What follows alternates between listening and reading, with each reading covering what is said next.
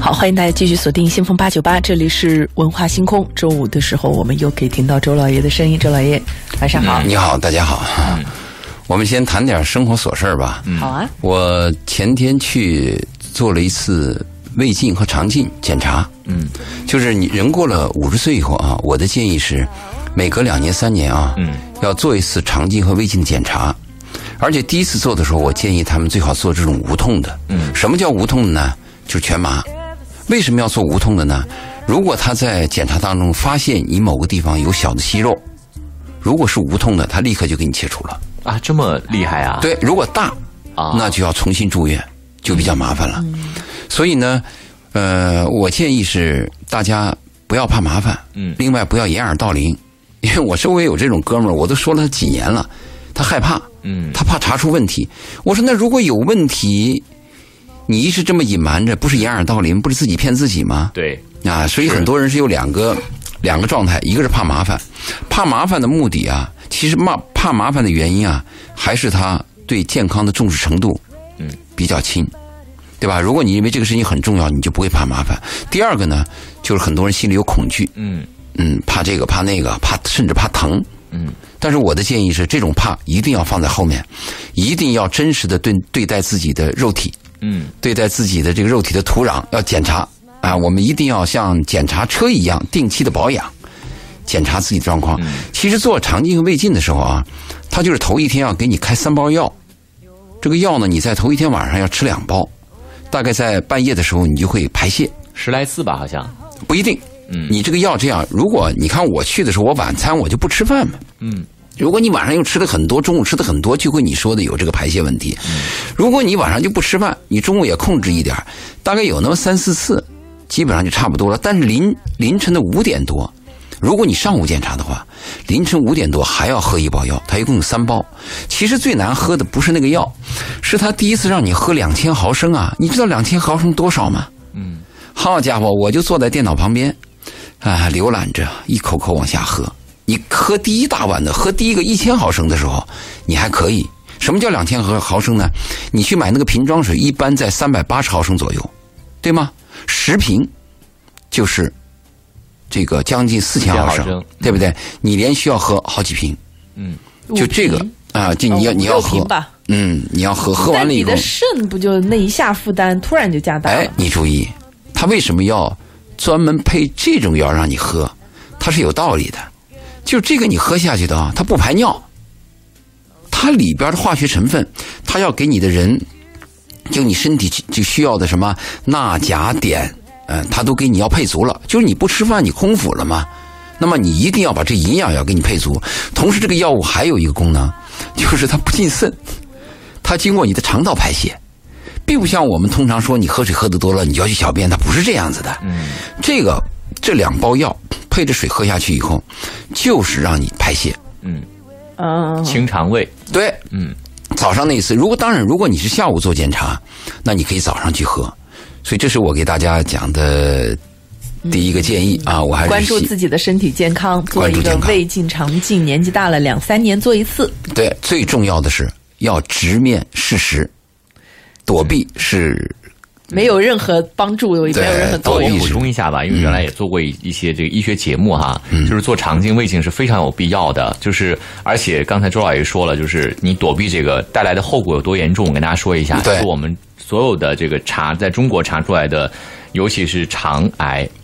呃，肠癌。比例很高，呃，很高，而且查出来基本上是晚期。对，而且肠癌它有个它有个特征啊，就是它早期跟中期啊，尤其是早期非常长，就是早期的潜伏期很长，很长，就是。从你有息肉到你发展成早期，早期到中期，它后面变异非常快，中间五年时间。嗯，但是，一旦你进入到中期，那个速度就非常非常快，嗯，可能几个月就进入到晚期了。一旦进入到晚期，就无救无无药可救，到中期都要切掉你的很多器官，嗯，你的生活质量会非常差，那就完蛋了。但是，一旦通过这个肠胃镜查出来，只要在早期就非常小的一个手术，对，所以就是为什么说三年？因为基本上那个息肉啊。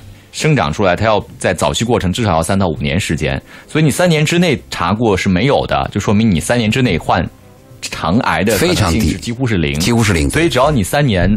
到了那个年纪，三年每三年去查一次，能够基本上保证你的肠癌在你的早期之内被遏制。嗯，但是如果你逃避它，可能你刚开始现在还能忍忍忍，但你不行的时候，查出来是晚期的时候，那你就完蛋了。中期是要，你是是要带一辈子的，是要切掉的，然后还要专门弄其他东西来进行这个辅助你后半生的排泄问题。它只要你把那个切掉以后，它这个肠和胃之间它是有关系的。嗯，你把那个肠切掉了以后，胃就有问题。你把胃切掉了，肠就有问题。他们俩之间那个粘液，它是有分配的。对，呃，如果你一个人发现自己的大便的时间发生改变，如果发现自己的大便的那个形形状发生改变，长期便稀甚至出血，因为出血你可以看，如果浅红色的、鲜红色的，大概是痔疮，对吧？如果是深红色的，可能就是胃肠道里边的。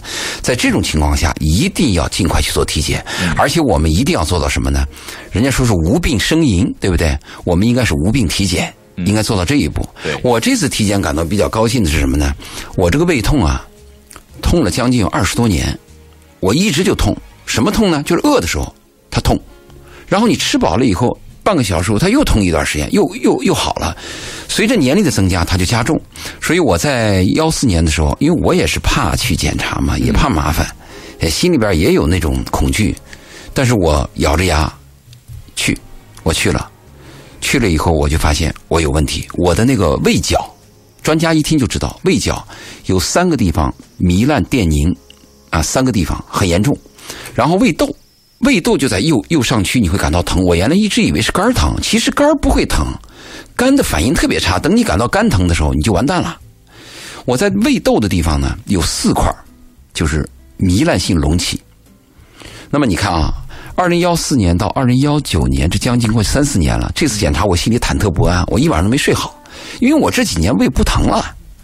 我想到底什么结果？因为癌症有一段时间啊，在某一个区域也是不疼的。我这次检查结果令我非常的高兴，就是胃角全部恢复平了。呃，那个主任叫舒琴嘛，他说你这个嗯糜烂能自动恢复，这是很难的，我不用药。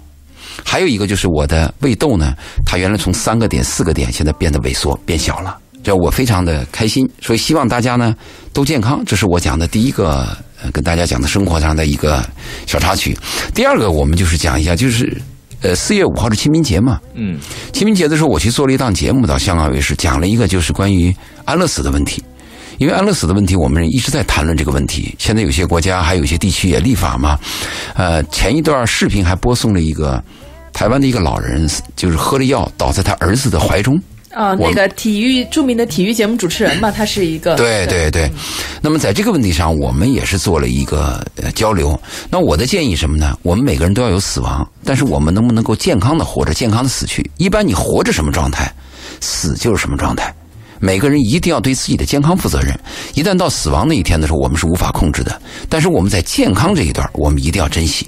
这是我给大家。讲的一个建议，而且我们中国人特别忌讳谈死，对吗？其实我们我去国外一些地方，你看他那个墓碑的地方，很多年轻人在那开 party，但是我们从小受的教育是那坟堆嘛，你怎么敢去啊？那里边有有鬼有鬼呢，是不是？所以我们对死亡和我们对生命要有一个正确的看法。人总是要死的，我们生下来以后就走向死亡，只是这个过程你做了哪些事儿。对吧？你是你你的健康不健康？所以我就提倡大家在活的过程当中要有爱，呃，要注重自己健康。如果死亡来临的时候，我们应该直面面对。嗯，今天一开板说的这个话题有点大啊，这个大到可能有很多朋友，嗯，乍一听的时候会有一点。要花点时间来消化跟吸收，但是我们今天的主题呢，其实还是挺接地气儿的，把之前的那话题男女关系，对，对，我们今天还是活着要有爱吗？不是你说？对，我我我们把最后一趴谈完啊，我们谈了一些系列的一些男女关系的相处方法。我们最最近谈的是呃如何识别一个对的人。对，就你见到一个人，我们说这个识别对的人呢，不仅是男女的恋人，还有你的同事、你的朋友，对吧？有时候我们碰到一些损友。有些是烂桃花，这跟你的识别是有关系的。所以我们应该识如何识别对的人。当然，我们识别对的人，不等于你就能得到这对这个对的人，也不见得你能就能跟对的人怎么样。但起码是你要识别，因为我们做节目的时候，有些听众打来电话嘛，说你们提这个问题好像是。你手上有某些机会，是不是比较充裕？你才可以去识别去挑，不是这个意思。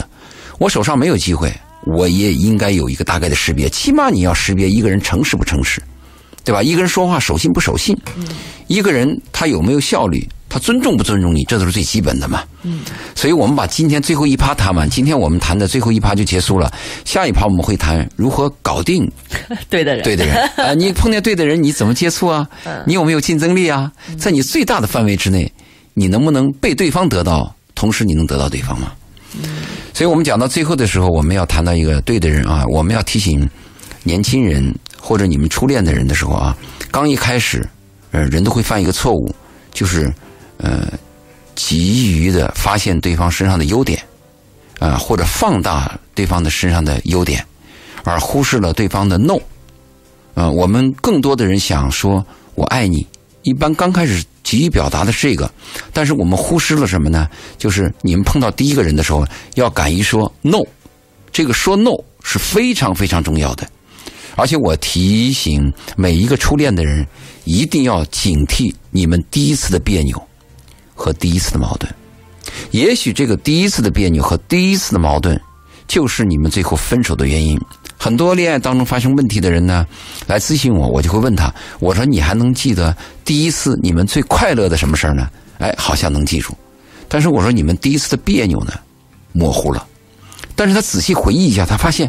好像我们现在分手的这个事情和这个矛盾，就跟我们长期以来是有的。比如你见了你的这个朋友，如果第一次你发现他出门啊，出厕是这个从厕所出来不关门，也许这辈子就不关门。你想让他从厕所出来再关门，就这个习惯，你去说吧，没有个一年两年，非常非常困难。潜意识里的东西非常难改。我们说什么叫习惯？习惯小到什么呢？小到被我们忽略。习惯大到什么呢？大到叫我们无法逾越，这就是讲一个人的习惯。所以我就提醒大家，在你们相处的时候呢，你一定要留意你们第一次的矛盾，而不是第一次的拥抱。哎，我讲的这个是因为你们要长期相处嘛。如果你们短期相处，两天就拜拜，我就不谈这个话了。我讲的是你们要过日子，要走很长很长的路。要长期在一起生活，也就是说，你们最后不是合作，你们是合股。合股就是要结婚，合作就是恋爱。合作的关系和合股的关系有本质上的区别。如果我们要合股，那我们就成为东家了。我们要生死与共，我们要共进共退。如果是合作，也许这一单生意我们合作，下一单我们不合适就不做了嘛。所以我谈的这个，每个人，包括你跟你的同事和你的上司。一定要留意第一次别扭。如果上司这个人有一个毛病，让你第一次别扭，你不要在自己身上找原因。哎呀，我是不是对做错什么？你没有做错什么，就是你这个上司，或者你这个朋友，或者是你这个恋人，他本身有跟你发生抵触的东西。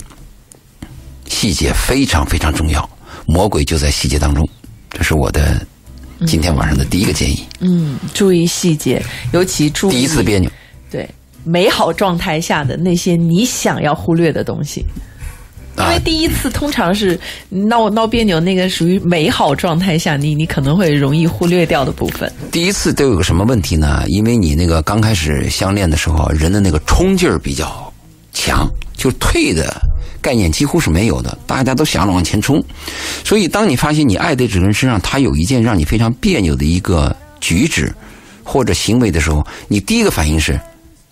偶尔吧，不可能吧？以后不会再有了吧？而且他也会这样说，你真的就会相信？你真的会相信？但其实这是个假象。嗯，这个东西真的存在。周老爷说完之后，我其实我真的深有感触，我深切肤之痛。对，当然我后来在想，就作为我自己来讲，我会就是得到这个建议之后，我会怎么办？哈，就是像以前。你会觉得，哎呀，我好想改变他，但是后来，我现在就会想到，就是当我发现我们第一次的矛盾的时候，我就我就两个选项，第一个选项是，我能不能接受？对，这是最重要，这个最重要。就是如果我能接受这事儿，以后我就不提了。对就我接受他了。第二就离开，啊，对我不能接受，那就算了。就是其实我觉得很多时候啊，大家都是没搞明白一个问题，你有的时候不舒服，他真的只是生活上的习惯。比如说他洗衣服喜欢袜子跟内裤一起洗，对，你要觉得能接受。那你以后就不要那什么，你要是不能接受，那你就拉倒，就不要这个事儿呢。三天两头又要说，你又那放到一起洗了，你又放到一起洗了，然后他就觉得多大一个事儿，你天天说，对其实没意思了嘛，对吧？你这个移民说的是非常呃明白的一种思考方法，但是要做到这一点的话是有困难的，因为我们往往是什么呢？呃，是荷尔蒙牵牵动着我们跟恋人的来往，它不是思维和思考。如果他没有荷尔蒙的这个问题存在，移民你说那个东西，几乎百分之九十九的人都能做到。那么有了荷尔蒙以后呢，那我们就反向来讲了，是百分之九十九的人都做不到，嗯对吗？我明明知道我他这个东西别扭，可是我的荷尔蒙触发我又离不开他。你看有些恋人他们吵架了，当时非常仇恨，这辈子根本就不想再见到你了。过两天又想了，他想什么呢？就是荷尔蒙在起作用。所以最后的结果就是什么？就是最后要离开的时候，那个理由都是不是真的理由，是真想离开了，那个理由又变成了理由了。这个是比较难的事情，但是我建议就是，尽管我们知道荷尔蒙会左右我们的思考，我们也要明白这个道理。嗯这个还有一个问题呢，我想补充一下移民讲的问题。如果是把一个袜子和内裤放在一起洗啊，那这个问题呢，实际上是可以摊开谈的了。嗯，因为它是个卫生习惯的问题，而且这个习惯好改。我们最怕的什么问题是潜意识里边的一些东西，比如说有一个女孩，她对你的一个行为，她第一反应出来她是爱。比如一鸣，你今天晚上回来晚了，她的第一反应是呀，一鸣你是不是加班了？但是还有一种女孩，她第一反应出来是恶，一鸣你今天晚上回来了，你跟哪个女人去鬼混了？哎，这个思维意识非常重要。有的人她真的是很单纯，她虽然聪明，这个女孩，但她很单纯，她尽是从善的地方去想你，你会感到很喜欢。但是有一种女孩，她不叫聪明，她叫狡猾，她总是从恶的角度去想你，这个你就非常难过。而这种改是很困难的了，嗯，对吗？对所以有些东西我们可以摊开桌面谈，但有些意识上的东西啊，我一想，他每次都这样判定我，每他他他把你当每次都要有罪推论，有罪推论，他已经习惯了。嗯，那这种改就非常非常困难。改不了，那就你就赶紧抽身啊！就是对对啊，你说的这个对，有时候抽身呢，身边又没有合适的。你说骑驴找马嘛，这个马在哪里又没有？嗯，是不是？你说这个驴嘛，身边也就这一条。有时候人就干了这种骑驴找马的事儿结果是什么呢？把驴也耽误了。嗯把自己也耽误了。如果你能摊开了谈，你说我就是要跟你分开，只是我们现在在一起生活成本会低，我们愿意在一起，但明年我必须离开你。你把话说在前面也可以，但是很多人，包括有些男人，他属于那种嗯，看着表面懦弱，实际上心还比较这个硬的这种男人。特别要注意，我说看着表表面比较懦弱什么呢？女人说他一下，他点头哈腰，点头哈腰，实际上他心里已经打定主意了。这种行为容易欺骗女人，还不如那种单纯的，有时候看着脾气暴暴这种男人，他有什么想什么他就直说了。我知道你心里的底层数据嘛，我对我自己的行为，好根据你的底层数据来一个调整嘛。嗯所以这个说起来容易，还是做的比较难。嗯，对，嗯就是大家。呃，就是还是这个，还跟你能不能看懂一个人，对你有没有这个能力？关系有很大的对，有很多人太他是活得糊里糊涂的，你知道吧？用一个北方话叫拎不清。对，很多人其实拎不清的，他自己什么现状，他跟什么样的人在一起，他现在是什么情况，他搞不清楚。嗯，对他搞不清楚，就会搞很多莫名其妙，让双方都觉得很很很奇怪的行为。为什么拎不清楚呢？这个这个话我要再重复一遍，我重复过多次。你看，我们为了找一个好工作，或者去胜任一个好工作，我们从六岁就开始背大书包，对不对？一直背到大学用电脑，那电脑里的内存有多少？我们要不断的学习，最后找到一个工作还可能跳槽，还可能失败，要跳几次槽。但是生活实际上比工作要复杂的多，可恰恰为什么生活没人去学，这就是个问题了。过去的生活就是传宗接代，爸妈给儿子找一个媳妇儿，媳妇儿然后再生一个孩子，孩子再找媳妇儿，就跟那个放羊的一样。你干嘛？我放羊，放羊目的干嘛？卖羊，卖羊干嘛？卖羊娶媳妇儿，娶完媳妇儿干嘛？生娃，生娃干嘛？放羊，就这么简单。但是现在人不是这样了，现在是地球村大数据，这种独立的价值观，还有每天的信息量是巨大的。那你不学习，我们文化星空起到了这个辅导的作用。嗯，当然有些听众他有缘，他听到了，有些共鸣，对他会有些帮助。大部分人对生活的事是不感兴趣的，只是对赚钱的事儿、对工作的事情他有有兴趣。也就是说，他只关心的是八小时以内的，他认为八小时以内是重要的。但其实一个人的生活质量在八小时之外。嗯，你的生活质量真正好坏在八小时之外，但是八小时之外那太复杂了。嗯，好啊，说到这儿呢，我们就说一下，就是如果您在生活当中有情感上的，或者是有生活上的一些问题哈，你想找人倾诉，找人寻求答案的话呢，您可以通过两种方式来跟我们进行交流和互动。第一种呢，您可以直接拨打我们的直播间电话八八三幺零八九八八八三幺零八九八来。把您的问题直接说出来，那周老也会在节目当中实时的给您解答。第二种方式呢，您也可以通过在微信当中搜索我们的公众平台“文化很有料”，材料的料，料理的料。您在关注了“文化很有料”之后呢，可以直接的发来您的问题，我们在节目的后半部分呢，也替您去向周老爷发问。同时呢，呃，如果您在节目之后还需要找到我们的嘉宾去呃单对单的聊一聊你自己的问题的话呢，那您可以在微信当中呢回复啊，在我们的公众平台“文化很有料”当中。回复这个周老爷啊，周树人的周，老师的老，爷爷的爷，嗯，就会弹出周老爷的微信二维码。对，然后在添加的时候呢，记得要注明一下是文化星空的听众啊。稍后我们先进半点的宣传，宣传回来之后，再接着听周老爷来聊一聊如何识别对的人。最后一趴。好，欢迎大家继续回到我们今天的文化星空。今天是周五啊，我们把周老爷请到了我们的这个直播间。呃，直播间也开通热线八八三幺零八九八，有什么您想和周老爷聊的？呃，生活当中的情感当中的一些话题哈，也欢迎大家通过八八三幺零八九八的热线参与进来和周老爷聊聊天。呃，另外呢，还有我们微信公众平台可以搜索“文化很有料”，关注了之后呢，可以直接回复啊您的一些感受想法，来听听周老爷在节目当中跟你的互动或。或者是回复周老爷，周杰伦的周，老师的老，爷爷的爷，然后获得周老爷的这个二维码之后呢，注明一下是文化星空的听众。嗯，我们线上热线上面有一位魏先生啊，一直在等着放放广告的时候一直在等着，我们把魏先生请到直播间，看看他想跟我们聊什么。魏先生你好，哎你好，贝贝好，一鸣好，那个周老爷你好，你好啊，久等了，来跟周老爷聊聊吧，想说什么呢？好的好的，谢谢周老爷，我想跟你咨询一下。呃，就说我家里有个这样的事情，我女婿今年三十三岁了，啊，他本来是研究生毕业的，他就想到澳大利亚去留学，他专业课已经过了，那就英语呢过不了，他就在家里的这个没有上班一年的时间来攻读英语，还是没有过，啊，那就是说呢，呃，家里的负担很重，就靠我女儿一个人，这个带一个孩子要工作的这个只能这个维持生活，那么呢，他就现在又这个这个呃呃呃有几个月。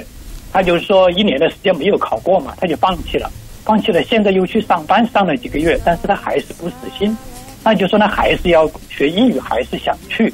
但是呢，我想呢，他就很害羞，这个语言呐，他这个他在这个房间里面练英语的时候呢，他都问问我女儿说外面有没有人听得见，他就是特别不好意思。那我知道这个学语言呢，最主要是你要脸皮厚，要要不害羞嘛，是不是？但是他这个都突破不了。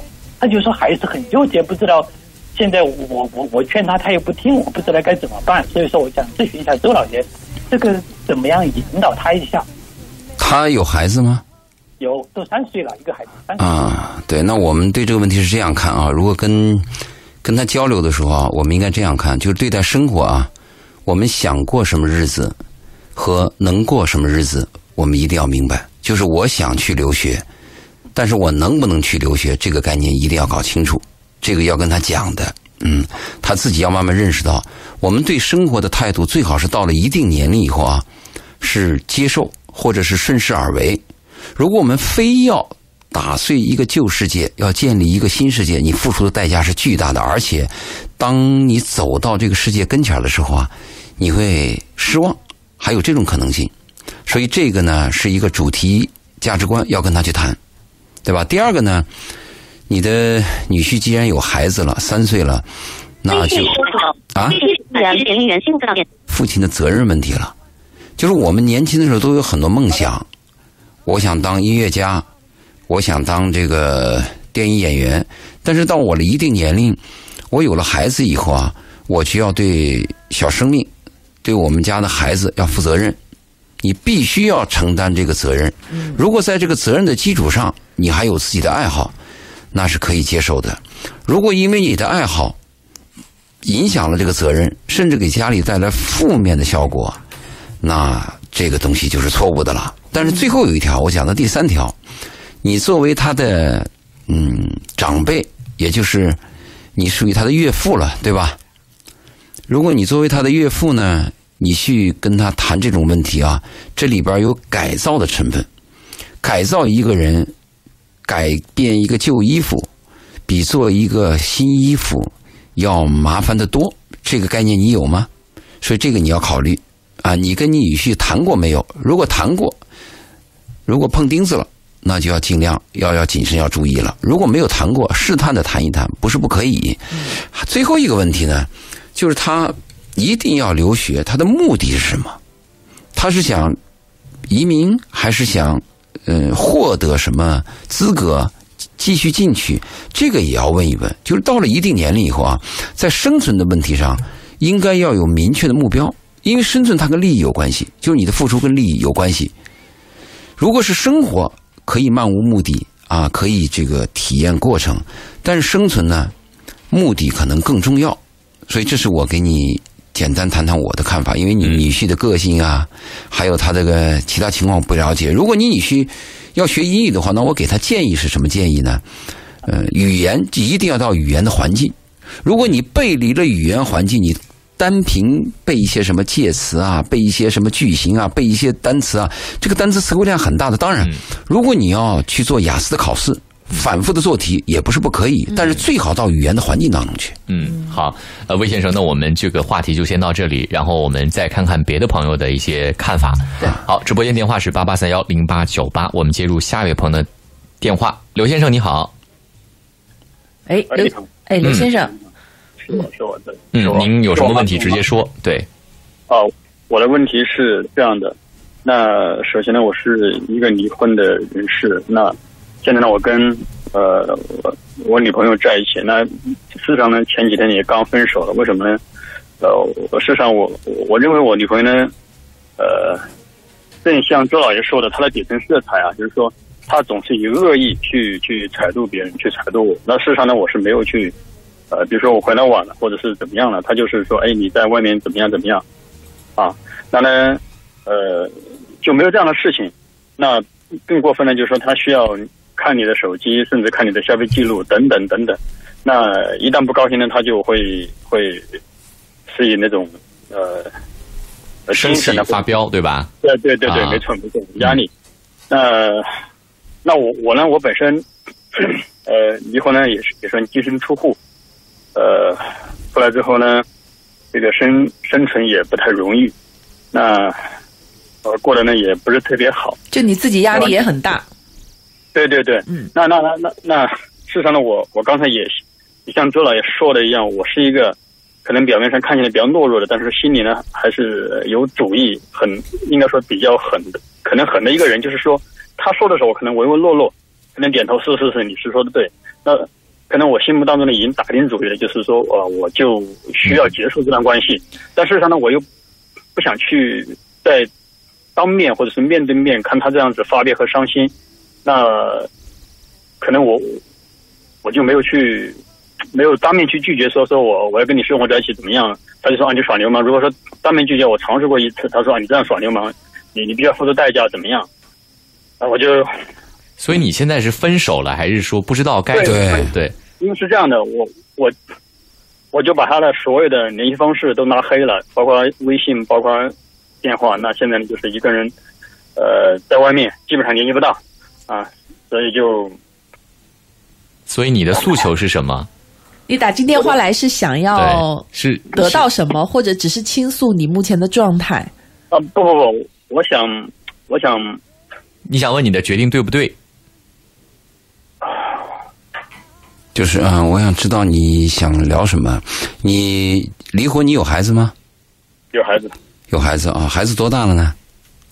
孩子四岁了。离了多久了呢？离婚一年，女方提出还是你提出？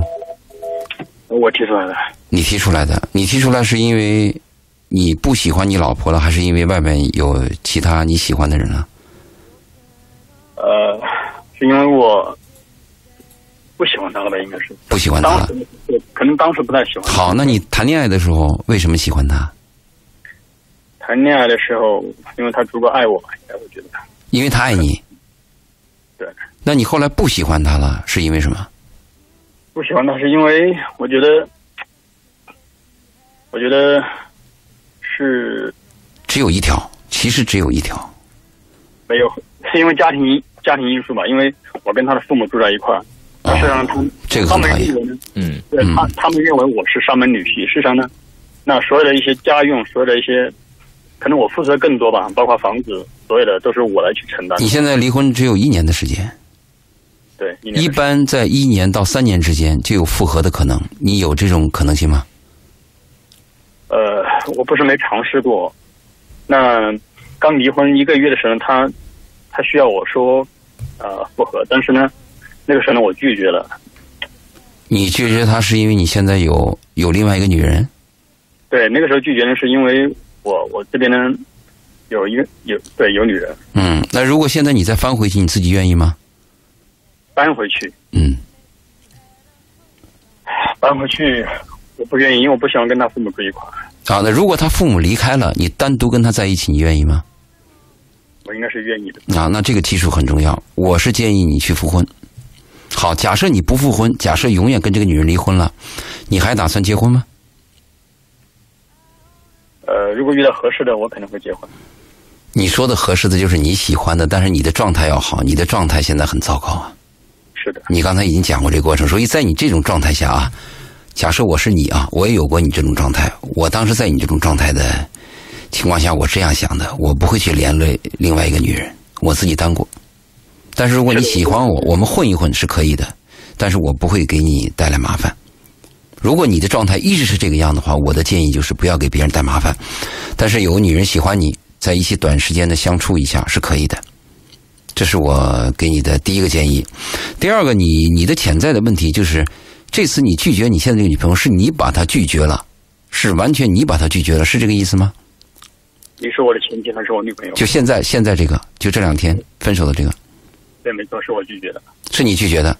是的，你这个拒绝已经不是第一次了，一定是多少次忍无可忍，这一次没错，是的，是这样子的？嗯嗯。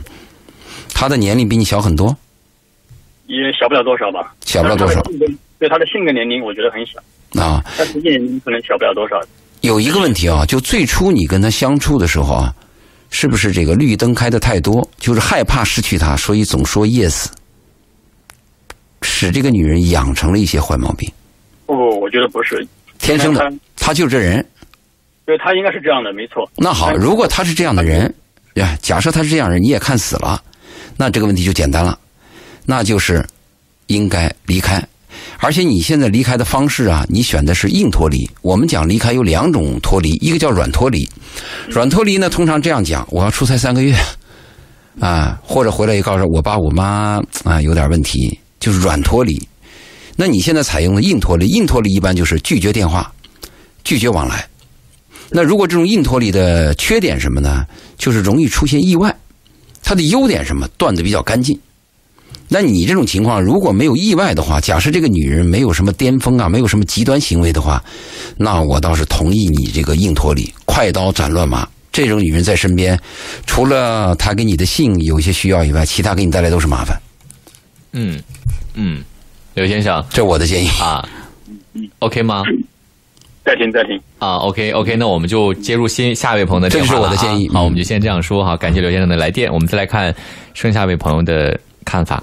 徐女士你好，嗯，你好，是嗯周老师吗？你好嗯你好，周老师。其实我刚才在路上有听到您的这个广播，我非常有感触的，就是您关于刚才提到那个话题，说有可能我们从小到大学的是怎么样生存，在呃去学习，但是很少有人会学习生活。对，嗯，没人有兴趣。嗯嗯，对，因为学习生活没有利益。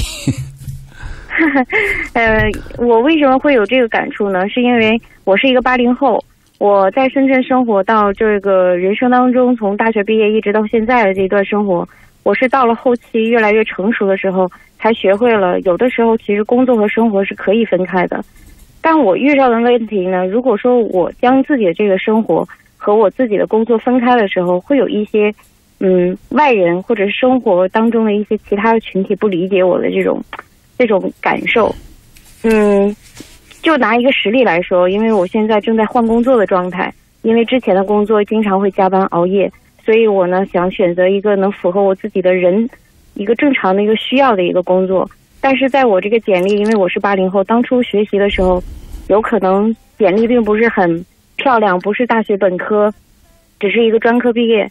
但面临一些去应聘的时候呢，就有一些所谓的这些 HR 问一些非常关于我隐私也好，就是生活也好，我说我曾经没有把很多的时间放在一些其他的学历，也有可能是因为我的工作忙。另外一方面，我去把它消费在一些其他我自己感兴趣的事情上面。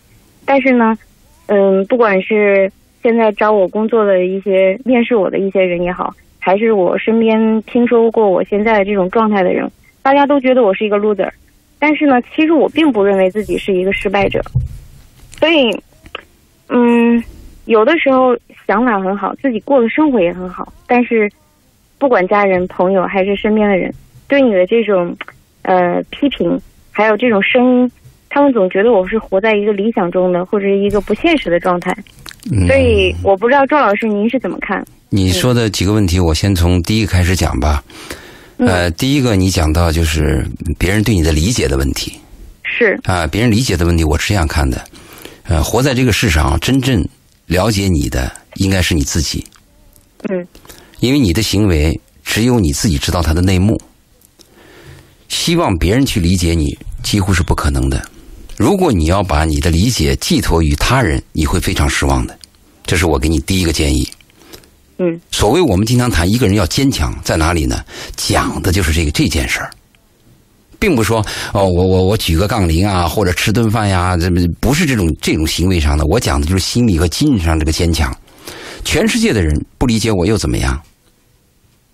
但是有一点你要注意啊，如果你挚爱的人。比如说你的妈妈、你的恋人或者你的情人，他不理解你，这个你要引起你的重视，因为全世界很大，真正跟你有关系的人就那么几个，这几个人的关系如果跟你好了，那么你的世界就是美好的。其他的人真的跟你是没有关系。有些人看着表面好像很关心你，甚至给你提出个建议看法，你还真当真了。在你当真还痛苦的时候，人家已经去打高尔夫球了，早把你这事忘了。他是随便说一说，不要当真。但是我提醒你的就是，如果你最亲近的人，他对你缺乏理解、有误解，这个你要引起高度重视。第二个，你谈到性别的问题和你在求职的过程当中，别人问你的隐私的问题，我是一个公司的老板，对吧？我有三个公司，那我就给你讲我的心里话。如果一个女性到我的公司来，我嘴上不问，我心里边会犯嘀咕：她结不结婚呀？什么时候生孩子呀？会不会要哪一天又有什么事儿啊？我一定会犯嘀咕，所以这个你要接受它，你不能因为这个事情感到愤恨。我必须接受它，你就说我接受。你问我能说我就说，我不能说我就不说，对吧？最后一个关于最后一个问题，关于你的学历啊，其实现在学历很高的这种嗯这种人啊太多了，他水分也很大。真正的一个公司，他应该是看你的能力、工作能力，你要相信自己的能力。你可以是骡子是马六，比如说工资给我低了不要紧，我先先进去，我有本事证明，然后我再去努力，对吗？我希望你过得好，嗯，谢谢你的电话，嗯，好，徐女士，谢谢周老师，有什么要补充的吗？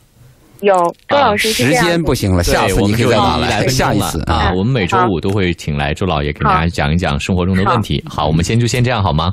谢谢周老师。好的，好，再见。好，提醒一下呢，我们每周五周老爷都会来进行这个生活上的交流啊，情感上的交流啊。如果您有这个兴趣的话呢，可以在每周五的晚上给我们打来电话，九点到十点啊，八八三幺零八九八。另外呢，如果您呃需要在节目之后添加我们的嘉宾的微信啊，周老爷的微信的话，您可以在微信当中搜索我们的公众平台“文化很有料”，材料的料，料理的料。您在关注了“文化很有料”之后呢，回复“周老爷”啊，周树人的周。老师的老爷爷的爷就会弹出周老爷的二维码。嗯嗯，今天真的我觉得周老爷虽然坐在我们对面，但他对时间的把握已经非常的精准了。对，我看到你了。因为我们今天的时间已经不够，所以下一趴还要继续谈如何识别对的人，没谈完。对，本来应该谈的是如何搞定对的人的，但我们可以谈完了，什么时候谈完了，什么时候。不，我们还是以听众为主吧，只要听众有交流，我们先跟听众交流。嗯，好，今天非常感谢周老爷跟我们做的分享，有。期待的朋友可以选择两种方式：一是期待下周五，二是期待节目之后赶紧加周老爷的微信。别忘了说明一下自己是文化星空的听众。哎，谢谢周老爷，好，再见，拜拜。